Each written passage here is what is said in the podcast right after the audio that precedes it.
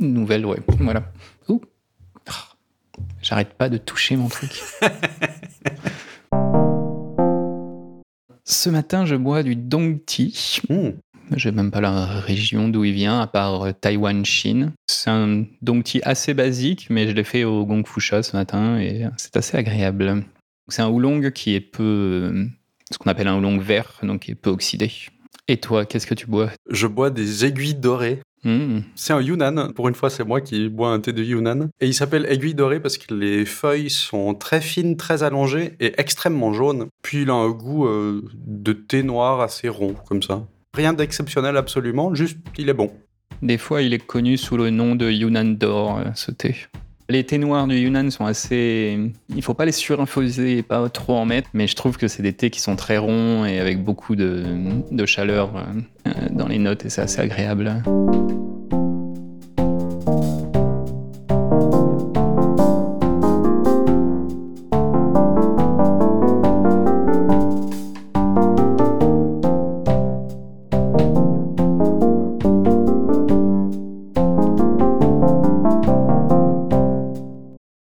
L'épisode d'aujourd'hui, qui est un épisode euh, book club, hein, où on a lu un livre, ça arrive de lire des livres, qui parle de la méthode bullet journal. hein. C'est toi qui m'avais recommandé ce livre. La méthode bullet journal, j'étais tombé dessus en 2014-2015, quelque chose comme ça. Initialement une page web, simplement avec une vidéo qui décrivait la méthode. D'accord. Donc la page web est toujours en ligne et si on veut juste avoir le système lui-même, comment ça marche, on n'est pas du tout obligé d'avoir le livre. La page web est suffisante. Simplement, le livre enrobe un peu tout ça et explique un peu plus pourquoi est-ce qu'il fait ce, type de choses et comment il a construit euh, tout ça. Il y a un lien dans les show notes vers cette vidéo-là. Elle dure en gros 5 minutes. Elle est en anglais, mais elle est sous-titrée en français. Ça présente effectivement bien la méthode très rapidement. hein. Le livre, lui, il va effectivement dans un peu plus de détails. Il y en a pour... euh, Alors, ça dépend les éditions. En français, il y en a entre 350 et 400 pages. Actuellement, la seule version que je trouve, c'est la version en livre de poche qui coûte environ 8 euros. Moi, j'ai lu la version numérique, toi aussi, hein. Mais tu l'as en papier.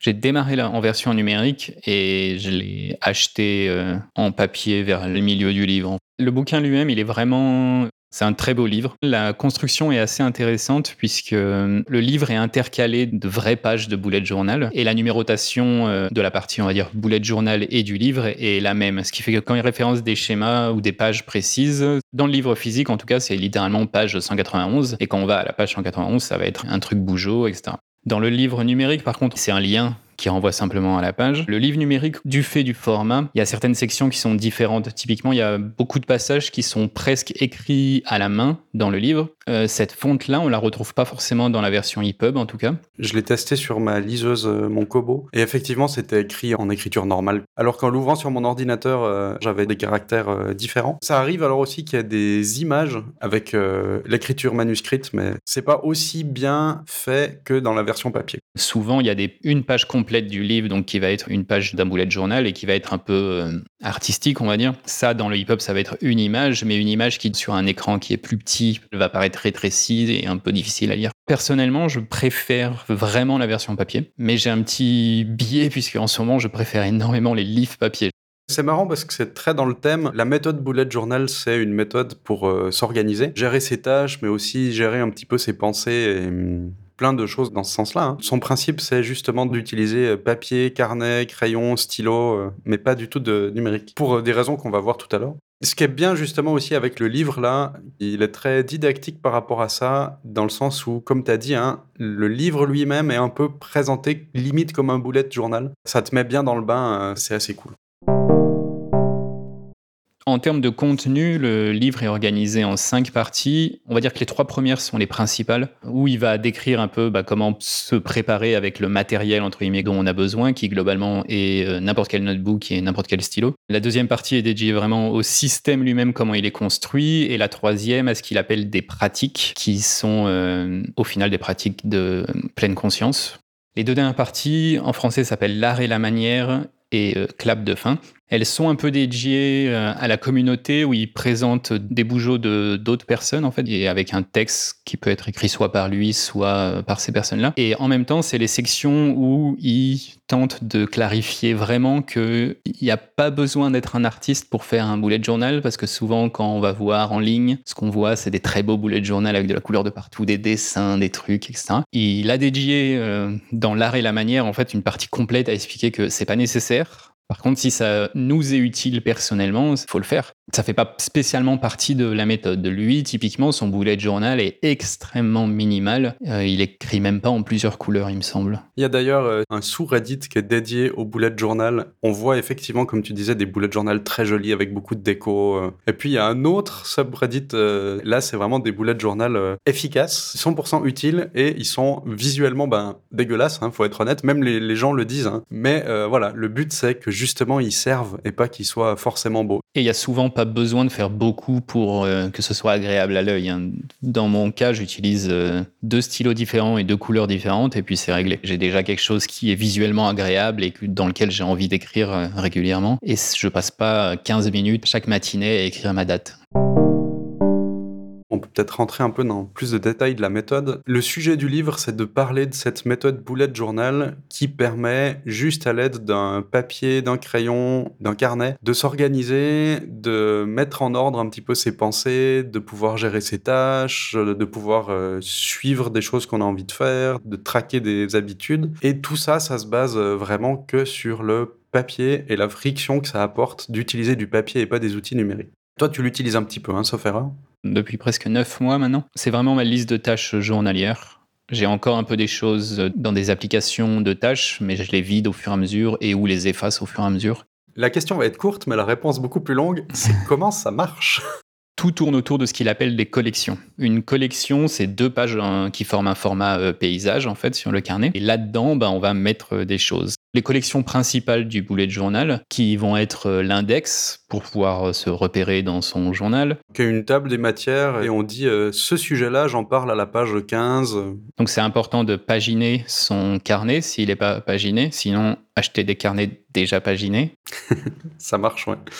Le deuxième type de collection principale, c'est euh, en français ce qui s'appelle les feuilles de route et en anglais les logs, daily log, monthly log et future log. En français, feuilles de route quotidienne, mensuelle et euh, avenir, tout simplement. Feuille de route de l'avenir, ouais, tout à fait. Pour euh, développer un petit peu, il sépare en trois catégories un peu ces feuilles de route où on va noter les choses qu'on a prévu de faire et qui nous arrivent, hein, vu que c'est un peu un mélange des deux, dans la journée. Donc ça, on va en faire une par jour, euh, on en recommence une tous les jours. Il y a aussi des tâches qu'on va planifier, qu'on sait qui vont arriver dans le mois, et du coup on aura une feuille de route par mois pour euh, effectivement avoir une vue sur le futur proche. Puis après, il y a la troisième feuille de route sur l'avenir. La feuille de route euh, de l'avenir, c'est quand même des tâches qu'on prévoit de faire. Le format classique de la feuille de route de l'avenir, c'est de séparer chaque page en trois grandes sections et chaque section, c'est un mois. Donc là, par exemple, j'ai euh, août, septembre, octobre sur la page de gauche et novembre, décembre, janvier sur la page de droite, qui ont chacun un tiers de la page. Et si je pense à quelque chose là tout de suite, bon, je vais l'écrire dans mon daily log. Quand j'aurai un peu de temps, quand je vais clarifier euh, cette tâche, potentiellement, je vais me dire que ah bah non, ça c'est quelque chose que je veux faire en janvier, et donc je vais dire ah bah il faut que mon scanner, je pourrais l'acheter que en janvier. Dans janvier, je vais noter scanner. Et si en janvier j'ai un, il y a des anniversaires par exemple ou un meeting qui là ont des dates précises, je vais marquer la date en plus. Donc quotidienne, c'est bien les choses qu'on a tous les jours. Mensuel, c'est les choses qu'on a dans le mois. Et l'avenir, c'est les choses qu'on a dans à peu près les six mois à venir. Euh, c'est une vue un peu plus lointaine, quoi. L'idée, c'est évidemment que ce soit dans un journal physique écrit à la main, et il y a une notion d'écriture rapide et un système de puces associé. De son point de vue, les tâches doivent contenir le minimum d'informations pour pouvoir faire la tâche. Lui, il va avoir tendance à compresser au maximum l'information. Au lieu d'écrire une tâche en appeler euh, Fabrice au service compta euh, pour le remboursement euh, de mes dépenses, il va plutôt écrire quelque chose du type appelle Fabrice pour les dépenses. En anglais, les exemples, c'est vraiment 3 à 4 mots max. Appel compta dépenses et voilà quoi. L'idée derrière ça, c'est que la feuille de route quotidienne, il faut pouvoir écrire rapidement les choses au moment où elles se présentent, au moment où on a les idées, suffisamment rapidement pour que ce soit euh, intéressant d'utiliser euh, le journal, mais euh, pas suffisamment rapidement pour qu'il y ait quand même une certaine friction pour se dire est-ce que je veux vraiment écrire ça? Est-ce que je veux vraiment faire cette tâche? Et si oui, on l'écrit. Tout à fait. La feuille de route quotidienne, c'est pas seulement des tâches, il y a aussi des notes, des événements, et l'idée c'est de prendre un peu des notes sur tout ça. Ce qui est effectivement extrêmement bien vu, je trouve très malin, c'est tout son système de puces. On part d'un point qui va définir par exemple une tâche à faire. À partir de ce point, selon euh, les branches qu'on va pouvoir faire pour euh, former euh, les barres d'un X par exemple, selon les branches qu'on va pouvoir faire, on peut savoir si la tâche, il va falloir la renvoyer à plus tard, si au contraire elle est récupérée de quelque chose qui était planifié dans le futur. Au lieu d'avoir une puce, si on a un petit trait, on sait que c'est pas une tâche mais que c'est une information qu'on peut avoir. Il y a plein de trucs comme ça. Aussi très facile à retenir, c'est très rapide à écrire et ça permet de mélanger un petit peu euh, effectivement tout ça. C'est pas simplement un système de gestion de tâches, donc on va pas noter que les tâches. Sur son site, il dit alors, je vais traduire plus ou moins en live. La méthode Bullet Journal est une pratique de pleine conscience déguisée en système de productivité. Parce que vraiment, c'est hyper important de pas juste noter ses tâches, mais de noter son état d'esprit, de noter certains événements qui ont eu lieu, parce que l'idée, c'est ensuite, quand tous ces journaux se remplissent, se remplissent, se remplissent, on peut revenir dans le temps et voir un peu ben, nos schémas de pensée au moment où on faisait ça. L'usage, euh, comme il dit, c'est une pratique de pleine conscience déguisée à un système de productivité, parce que le but, ça va vraiment être de cultiver la pleine conscience en continu. Et grâce à ça, quand on revient dans le passé de son journal, on va pouvoir voir, euh, ben, à cette époque-là, j'avais beaucoup de ces pensées-là qui tournaient ensemble, ou alors, bah, tout le mois dernier, euh, j'ai tous les trois jours, j'ai un truc autour de ce style de pensée qui tourne dans ma tête. Il y a peut-être quelque chose à traiter euh, de ce point de vue-là, etc ça tourne beaucoup autour des revues. Tous les jours, on a une revue de qu'est-ce qui s'est passé aujourd'hui, est-ce que les tâches qu'il y avait à faire, est-ce qu'elles ont été faites, ce que j'ai pensé, ce que j'ai noté, euh, voilà, je vais regarder tout ça. Les tâches qui n'ont pas été faites aujourd'hui, il faut reporter ça au lendemain comme c'est pas un système numérique, le jour d'après, on refait une page du jour. Et donc, il faut recopier les tâches qui n'ont pas forcément été faites. C'est aussi le moment où toutes les pensées qu'on aurait pu noter ou des tâches prévues pour le futur, on va euh, les noter aussi aux endroits qui leur seraient dédiés. C'est-à-dire que si on a une tâche qui est planifiée pour dans deux mois, on va l'écrire dans la feuille de route euh, correspondante dans deux mois. Si on a euh, des pensées qu'on a envie de mettre ensemble parce que ça concerne un certain sujet, on a potentiellement une collection qui existait déjà et on va pouvoir aller recopier ça là-bas dans le journal. Et c'est ça qui est intéressant, je trouve, c'est qu'il y a vraiment tout un processus de revue. Donc on en fait une tous les jours pour la feuille de route quotidienne, une tous les mois pour euh, la revue mensuelle euh, qui est un petit peu plus vaste. Et puis est-ce qu'il n'y en a pas une troisième? Dans le cas où on migre en fait de journal. Ah ouais, voilà. Donc quand on migre de journal, c'est quand le journal est plein ou bien au minimum une fois par an. Voilà, alors lui, il propose que tous les 1er janvier, on démarre avec un nouveau journal. Je comprends la logique, mais je ne peux pas me dire que je vais euh, abandonner un journal dans lequel il reste 200 pages blanches euh, juste parce que c'est le 1er janvier. Je suis dans un cas de figure qui est comme ça parce que là, en novembre, il me reste à peu près une quarantaine de pages pour finir mon journal. Ce qui fait un peu court pour euh, finir l'année. Je vais peut-être pas commencer décembre dans ce carnet-là et directement le commencer dans le carnet suivant. Je vais pas m'amuser à re en janvier changer de carnet dans lequel j'aurais mis 30 pages d'écrits. Ce serait un peu trop, quoi. Ouais. Et sur les revues, donc il y a deux revues journalières, une au début de la journée, une en fin de journée, euh, une revue mensuelle et cette euh, migration de journal qui est aussi une revue, elles euh, vont permettre de filtrer et à chaque étape, on va se demander pourquoi est-ce que je fais ça est-ce que j'ai vraiment toujours besoin de faire ça? Est-ce que j'ai vraiment toujours envie de faire ça? Même si j'ai pas envie, est-ce que je dois le faire? Parce qu'il y a une contrainte externe, etc. On va passer notre temps en fait à se redemander est-ce que tout ce qui est dans ce journal c'est intentionnel ou, ou pas? Ouais. La structure est en elle-même une pratique de pleine conscience, encore une fois. le fait d'avoir de l'écriture manuscrite, ça amène une certaine friction. Hein. On passe du temps à écrire les choses, mais surtout, comme le principe, c'est de les déplacer, ben, il faut recopier les éléments et ben c'est pas très agréable, on va pas se mentir. Hein. Ça fait pas envie de recopier 28 fois la même tâche parce qu'elle est toujours pas faite. Au bout d'un moment, soit c'est trop énervant et on fait cette tâche parce que voilà, marre de la recopier, soit ben peut-être que euh, si elle est toujours pas faite et qu'on n'a pas envie de la recopier, est-ce qu'on va pas la laisser tomber? Est-ce que toi, dans ta pratique, c'est quelque chose que tu remarques? Beaucoup, oui. Moi, j'ai tendance à reporter quand même énormément de choses euh, journalièrement. C'est assez courant que j'ai une page entière pour une journée, Mhm. rien que de tâches. Je filtre constamment, c'est-à-dire que le lendemain, je vais pas m'amuser à recopier une page entière, ça va rien vouloir dire. Tu te rends compte que ça te sert à trier tes tâches? Je trouve que la revue mensuelle, c'est le moment où je vais le plus filtrer les choses. Ouais. Il y a un exercice qui propose de faire au tout début dans la partie de préparation qui est l'inventaire mental où c'est de faire trois colonnes, euh, ce sur quoi on est en train de travailler, ce sur quoi on devrait travailler et ce qu'on aimerait faire. On fait ces trois colonnes et puis on dump un peu toutes ces pensées là-dedans. Et la première fois que j'ai fait ça, il m'a fallu deux pages à quatre pour tout remplir. et ensuite, bah, il faut que je les écrive dans le carnet à un moment donné. Donc je vais pas m'amuser à recopier deux pages à quatre, clairement. Ça a bien filtré les choses initialement. Cet exercice, en fait, je le refais chaque mois. Je reprends une page à quatre, je remets mes trois colonnes, je prends toutes les tâches qui sont encore ouvertes dans mon carnet, que je reporte sur cette page. Potentiellement, dans le cas de mon travail, des tâches en plus ou des projets qui vont arriver euh, de notre euh, gestionnaire de tâches commun. Je mets tout ça par écrit et là, ben, je refiltre de nouveau en me disant est-ce que je vais vraiment faire tout ça? Parce qu'il va falloir que je les réécrive dans mon carnet. Tu ferais dans ce cas-là deux écritures. Une page de sortir de l'état actuel pour mettre dans l'inventaire, puis après il y aurait refiltrer l'inventaire pour remettre au bon endroit. Ouais, il me semble pas que dans la migration mensuelle, il parle de faire ça. C'est quelque chose que j'ai vu dans une euh, vidéo en ligne de quelqu'un.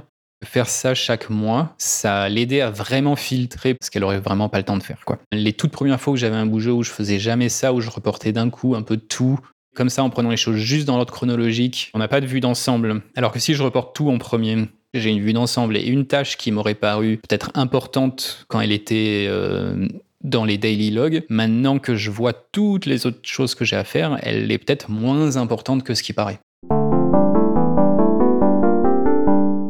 L'idée, hein, c'est clair que toute la pratique du bullet journal, finalement, ça demande de l'effort en plus, mais que ce temps investi et ces efforts euh, investis et faits te font gagner du temps après derrière euh, et de la clarté. et- Ouais, exactement. Ça fait un petit moment, combien de temps que tu utilises? Est-ce que tu es satisfait du retour sur l'investissement entre le- l'effort et le temps que tu investis dans la méthode bullet journal? Est-ce que tu es satisfait de ce qui en ressort? À 20 jours près, ça fait un an là. Je suis globalement très content parce que justement avec cette clarté euh, gagnée comparée à euh, utiliser un logiciel numérique, l'un des problèmes que j'ai avec euh, une application numérique, c'est que je vais accumuler énormément de tâches. Dans OmniFocus, j'avais genre 1000 tâches en tout individuelles, ce qui en vrai n'a aucun sens. C'est pas des choses que tu vas vouloir recopier à la main, donc ça force à faire le tri, quoi. Ça, c'est inévitable. Si je les écrivais toutes dans mon carnet, je peux écrire 37 tâches par page sur une ligne chacune. Donc pour en avoir 1000, il me faudrait euh, bon, 35-40 pages, quelque chose comme ça. Ce qui va pas être possible. Non.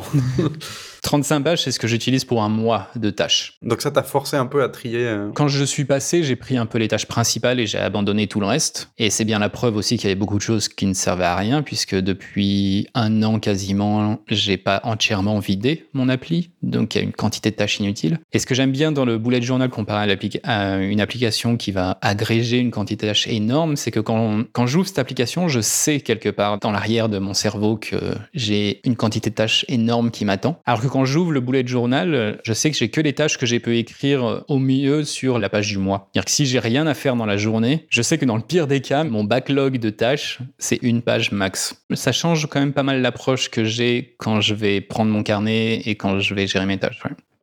Qu'est-ce qui était difficile quand tu as transitionné du numérique au papier comme ça? Est-ce qu'il y a eu quelque chose en plus qui est ressorti euh, Je sais pas s'il y a quelque chose dans mon cas qui est plus difficile sur le papier. Je trouve qu'il y a des choses qui sont plus mises en évidence et je pense que c'était des difficultés que j'avais avant mais que je remarquais moins avec le numérique. Principalement le fait que je me rends bien compte que j'ai tendance à prendre beaucoup de tâches. Et ça, c'est quelque chose qui, quand l'outil était numérique, se voyait un peu moins parce que ça va très vite, c'est très facile de les trier ensuite. Et là, je me rends compte que euh, les tâches que j'ai prévues à faire dans le mois, c'est quand même extrêmement rare que j'en fasse ne serait-ce qu'un tiers. D'accord, ouais. Le nombre de nouvelles tâches qu'on m'a soit envoyées, soit que je me suis moi-même euh, assigné, a totalement changé par rapport à mon plan initial euh, du mois. C'est un peu la difficulté que j'ai en ce moment, c'est que évidemment, c'est jamais possible de tout faire ce qu'on a prévu. Il en parle aussi, c'est normal que quand on migre euh, d'un mois à l'autre ou qu'on migre d'un carnet à l'autre, il y ait beaucoup de tâches qui soient toujours ouvertes, parce que ça fait partie du travail, de réaliser la quantité de choses qu'on accepte comparé à la quantité de choses qu'on peut faire. Mais je trouve que c'est vraiment exacerbé avec le bullet journal, parce que justement le fait qu'il faille tout réécrire en continu. Même si j'ai moins de tâches en tout, je me rends compte que ce problème est toujours très présent en termes de masse de travail, du fait que ça impose pour que ça marche de vraiment faire ces revues, ces migrations euh, journalières et après même les autres en plus. Mais est-ce que ça, ça a été compliqué des fois cette discipline de se dire euh, non, ok, je dois m'y mettre là, de pas se jeter tout de suite dans il faut absolument que je fasse les tâches, mais non, non, stop. D'abord, je vais ouvrir mon journal, je vais écrire des choses, je vais recopier des choses. Je sais pas lequel serait peut-être le plus difficile pour moi, typiquement. Est-ce que c'est le début, le matin, parce qu'il faut prendre du temps avant d'avoir l'impression de commencer à faire des choses, ou au contraire le soir, est-ce qu'en étant fatigué, et il faut encore repasser un coup dans son journal? À quel point ça t'a posé problème, ça? Alors, je suis toujours pas extrêmement régulier. Déjà, ça me rassure, merci. Je suis pas loin d'être régulier, mais ça reste quelque chose, il faut des fois que je me force un peu. Le matin, j'ai tendance, comme tu dis, à un peu me jeter dans, dans la journée sans prendre le temps de regarder. Et je pense que le soir, c'est la review que je fais le moins. Pourtant, c'est censé être la review la plus courte, parce que le soir, justement, on va pas s'amuser à redéplacer des tâches, on va potentiellement écrire des tâches qui manquent si on pense à quelque chose pour le lendemain. Mais l'idée de la review du soir, c'est de prendre le temps pour regarder ce qu'on a fait uniquement dans la journée Ouais et euh, de se féliciter pour le travail accompli globalement. Ça fait aussi partie de la construction de l'intentionnalité en fait. Si le soir on regarde ce qu'on a fait, on se rend compte de ce qu'on peut faire visuellement mhm. et on renforce le fait que c'est bien d'avoir fait cette tâche-là. J'ai fini ça, c'est fait, c'est coché, bravo à moi. C'est un peu la dynamique qui est en place avec le système de review. Mais malgré le fait que c'est quand même la review la plus simple à faire ou la plus rapide, ça reste celle que je fais le moins dans les deux et qu'il faut que je me force un peu euh, à faire euh, et à, et à travailler. Il y a un réflexe que j'ai pas trop aussi, je trouve, c'est d'aller au début du mois pour regarder les tâches un peu que je me suis planifiées. Je vais avoir tendance, quand je fais la review du matin, quand je la fais mal ou rapidement, on va dire, je vais avoir une tendance à pas forcément aller voir ces tâches-là et ça explique aussi le fait qu'en fait elles sont jamais faites parce que j'ai des nouvelles choses qui arrivent et je ne recompare pas les nouvelles choses à ce que j'avais planifié. T'es plus euh, au jour le jour, tu vas pas forcément revoir euh, les trucs d'avant et, et, après elles restent ouvertes par exemple. Ce qui est déjà pas mal, c'est que là tu as pu identifier ces problèmes-là est-ce que tu aurais pu les identifier en numérique? Alors, je pense que je les avais identifiés en numérique aussi, mais j'avais pas ce cadre qui clarifiait un peu tout ça. Ce problème avec un bullet journal, je le trouve plus simple à approcher parce que de base, j'ai très peu de tâches et elles sont quand même très clarifiées comparé à ce que c'était avec mon outil euh, numérique. Où là, la quantité de tâches était énorme. Résoudre ce problème, ça voulait souvent dire commencer par filtrer toutes les tâches et elles ont l'air toutes tellement importantes. Alors que là, j'ai un peu moins ça. J'ai toujours un peu des fiches numériques où je stocke un peu des choses, mais je les traite beaucoup, beaucoup plus comme quelque chose de un jour peut-être que je le ferai et plus mes tâches à faire. Est-ce qu'au final, tu sens que les choses que tu fais, tu es plus satisfait parce que tu vas justement euh, faire des choses plus à l'essentiel et que ça marche, que tu progresses plus? Comment tu ressens la différence des choses que tu fais, tu vois, par rapport à la méthode que tu utilises? Est-ce que ça a changé quelque chose? Je pense que ça a un peu changé les choses, mais j'ai, euh, ça a été très diffus. Ça me donne la même sensation que la méditation, dans le sens où je suis incapable de dire exactement qu'est-ce qui m'a aidé dans la méditation, mais je sais que ça a eu un impact positif. Là, c'est un peu pareil. C'est loin d'être parfait, hein, mais j'ai vraiment cette sensation qu'il y a quelque chose qui bouge un peu dans la manière dont j'approche mes tâches, dans mes intentions. Je suis très loin d'être intentionnel dans tout ce que je fais, hein, et puis je pense que de toute façon, c'est pas quelque chose qui est atteignable. Mais je vois la différence euh, s'il y a une semaine complète où j'ai noté que des tâches et pas une seule note ou événement dans mon carnet. C'est généralement une semaine de merde.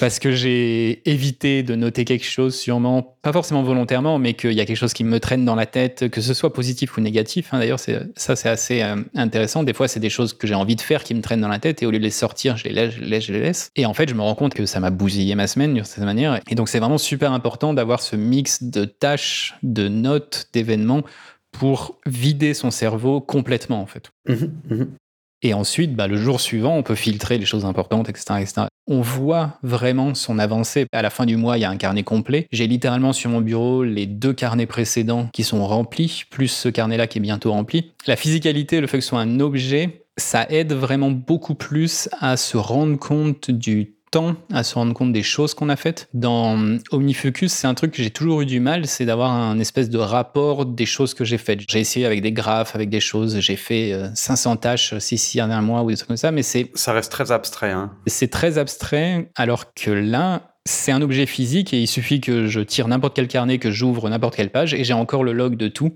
plus les pensées de l'époque, ce qui est vraiment un travail sur soi qui demande pas un effort énorme, mais si tu reprends les choses d'il y a six mois par exemple, tu vas te rendre compte des pensées que tu avais à l'époque et tu vas te rendre compte de la différence entre maintenant et euh, dans le passé. On a une trace écrite de beaucoup de choses. Des fois, la trace écrite, c'est de justement pas avoir de trace écrite, donc on peut se dire tiens là, hmm, ok, il y avait quelque chose. On n'a pas parlé de la dernière partie du système qui est les trackers. L'idée, c'est de traquer de l'information, typiquement des habitudes. Est-ce que j'ai fait ça aujourd'hui? Dans un format qui est euh, donc compact, sur une page généralement, où il va y avoir un mois complet. Et ça, c'est quelque chose où on peut très rapidement en faire trop vouloir traquer énormément de choses et il faut se retenir.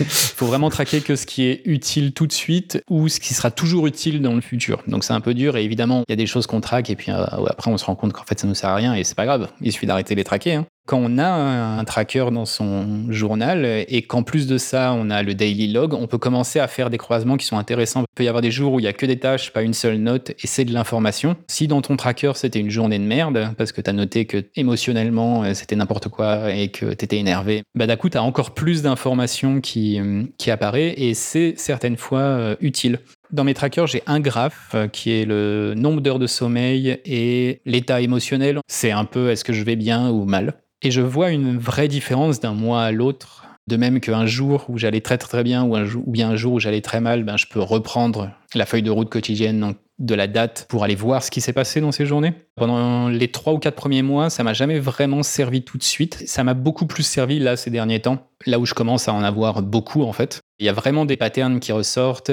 des cycles certaines fois. C'est intéressant. Si on n'a jamais considéré ça, ça peut être quelque chose ouais, de très utile. C'était justement ma pratique euh, de journal, c'est-à-dire que j'ai jamais utilisé la méthode bullet journal au sens de gérer ses tâches et ce genre de choses-là. J'avais juste un cahier avec euh, des choses que je voulais essayer de faire plus ou d'avoir un suivi, donc uniquement composé de trackers.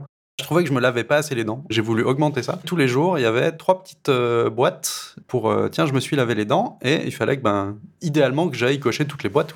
En même temps, il y avait l'encouragement à le faire parce que j'ai envie d'aller cocher les cases. Puis en même temps, il y a la satisfaction de les avoir cochées après. Donc effectivement, les trackers, il y a moyen de suivre plein de choses comme ça. Tu parlais des heures de sommeil. Euh. Je traque aussi le nombre de cafés que je prends par jour, l'alcool. Dans le cas de l'alcool, je traque pas, j'ai bu trois verres mais euh, je fais un petit cercle, et puis si j'ai bu un deuxième verre, je fais un deuxième petit cercle, etc. Ce qui fait que le cercle grossit au fur et à mesure. Visuellement, c'est pas précis, mais en même temps, je m'en fiche que ce soit précis. Ce qui est intéressant, c'est le contraste de ce jour-là. On a plein de moyens de présentation différentes pour avoir des suivis et des comparaisons. Un autre tracker que j'avais mis en place, qui est cette fois juste une liste et que je trouvais étonnamment euh, efficace. J'avais une liste de gratitude, des petites choses qui m'avaient plu, que j'avais trouvé chouettes. Et là, j'avais pas essayé d'en mettre une par jour, j'avais juste euh, sur une double page qui représentait euh, deux semaines, une petite zone gratitude. Si un jour j'avais rien à noter, ben j'allais rien rajouter dedans. Et puis peut-être que trois jours après, j'en avais deux que j'avais trouvé cool et que j'allais juste noter là. voilà. Donc c'est assez cool d'essayer de remplir ça parce que on a cette euh, conscience justement que ah bah tiens si il m'arrive quand même des choses qui sont chouettes. Donc on essaye d'être attentif à ça pour aller les noter y compris des petits détails. J'avais en complément la zone difficulté. C'était effectivement une zone difficile à remplir parce que le but c'était d'aller avouer euh, non là j'ai eu de la peine à prendre le téléphone. Là j'ai eu de la peine à remplir ce formulaire. Là je me suis énervé sur un truc euh, d'aller revoir ces listes. On se fait ah oui mais c'est vrai qu'il y avait ces gratitudes là c'est vrai que c'était cool ça m'a amené un moment de joie un peu de revoir ça et de revoir les difficultés aussi c'était intéressant parce que je fais ah ouais, ça c'est vrai que j'avais ces difficultés-là à un moment donné, que maintenant bah, j'ai peut-être la satisfaction d'être passé par-dessus, ou bien euh, que ça me rappelle que non, ça c'est peut-être pas fini et qu'il faudrait que je continue à travailler dessus. Ouais, mais ça donne un vrai, euh, euh, une vraie conscience, je pense oui, conscience des choses. On se rend compte qu'il y a beaucoup de choses qu'on fait de manière automatique et qu'on oublie. Et c'est tout à fait normal d'oublier euh, les choses. Hein. C'est un processus normal du cerveau. Mais le fait qu'on oublie, souvent, on va prendre des décisions basées sur le passé qui, en fait, sont pas vraies qui se base pas sur quelque chose de, qui a vraiment eu lieu ou qui est réaliste. Et des fois, on oublie euh, même qu'à telle période, on a l'impression qu'on a, a passé une année de merde. Et puis si on reprend le journal et qu'on voit qu'il y a plusieurs moments, voire des mois complets, où en fait, c'était des mois très intéressants avec plein de projets qui étaient agréables, je pas, etc. etc. J'ai vraiment utilisé que la partie euh, tracker du bullet journal sans vraiment savoir euh, la méthode. J'avais pas lu le livre à l'époque. Je suis quand même un peu curieux de m'y mettre sur les tâches aussi pour avoir cette notion d'intentionnalité, de me poser des questions et de trier les choses euh, que j'ai pas sur numérique. Ouais, je me demandais justement si du coup tu en avais tiré d'autres choses que simplement les trackers maintenant que tu avais lu bah, cette notion de friction qui est liée au fait de devoir écrire les choses et de devoir se poser des questions pour euh, éviter de réécrire tout le temps. C'est vrai que ça m'attire un peu. Après, il y a l'inconfort de devoir euh, se poser des questions tout le temps et de prendre euh, un quart d'heure tous les jours pour revoir les choses qui, ouais. Je suis presque persuadé que c'est ce dont j'ai vraiment besoin. Et en même temps. ah, c'est pour ça que ça résiste. Il y a une résistance là. Ouais, ouais. Parce que tu en as besoin. c'est exactement ça. Je, je crois que. le chemin de la résistance. Je, je crois que j'avais une, une, citation là-dessus euh, que j'avais notée une fois. Quelque chose dans l'ordre du. Pourquoi t'as pas envie de faire ça vraiment? J'ai pas envie qu'on me pose cette question. C'est.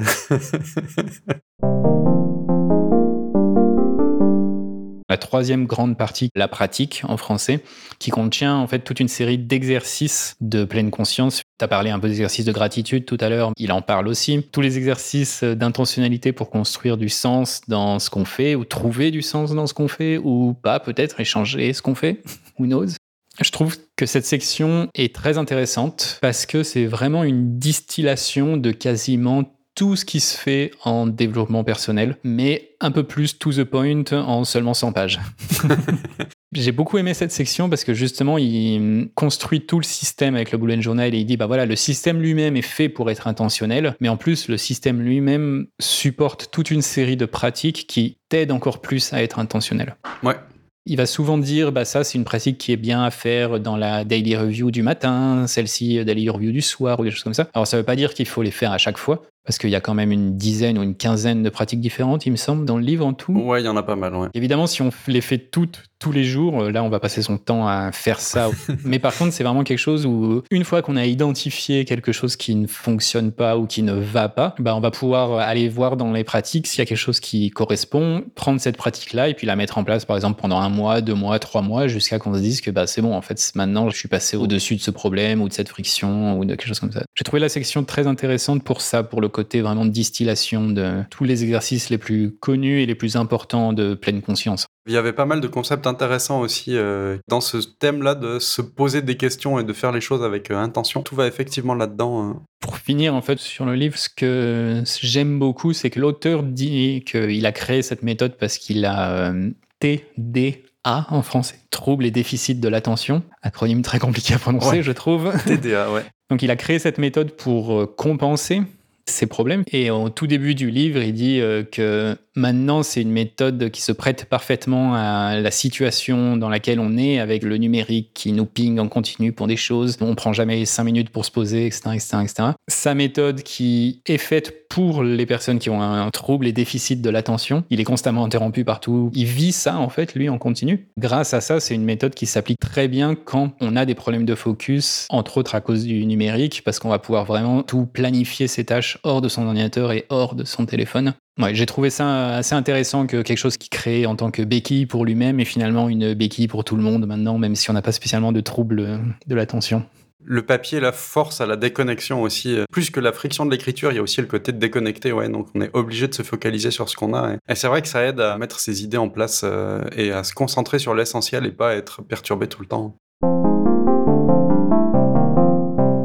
Petite avant-première pour euh, les prochains épisodes. Au moment où on enregistre, euh, on est à la fin de l'année. On va pas promouvoir le fait qu'il faille faire des résolutions pour le 1er janvier, parce qu'on pense qu'il y a d'autres euh, méthodes. Hein. On en avait donc parlé dans les épisodes 7 et 8 qui concernaient un petit peu les thèmes. Fin d'année oblige, on va quand même en reparler un petit peu.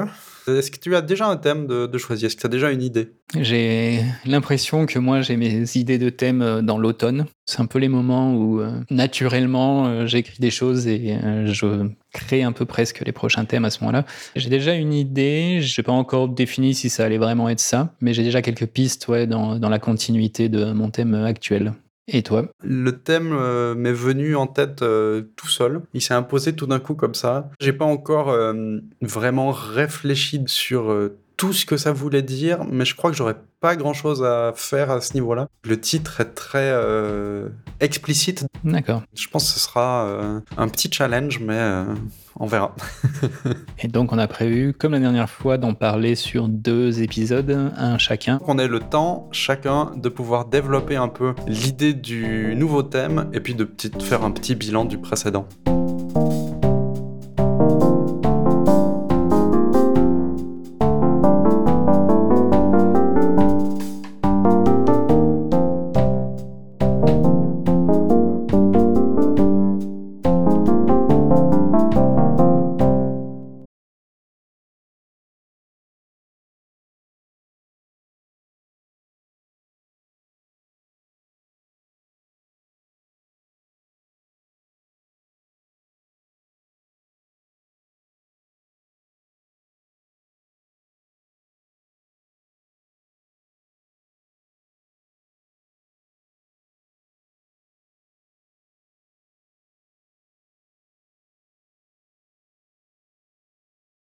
Euh, est-ce que j'arrête l'enregistrement? Ouais, bah tu peux. Ok, alors 1h22, merci bien pour le montage, ça va être cool.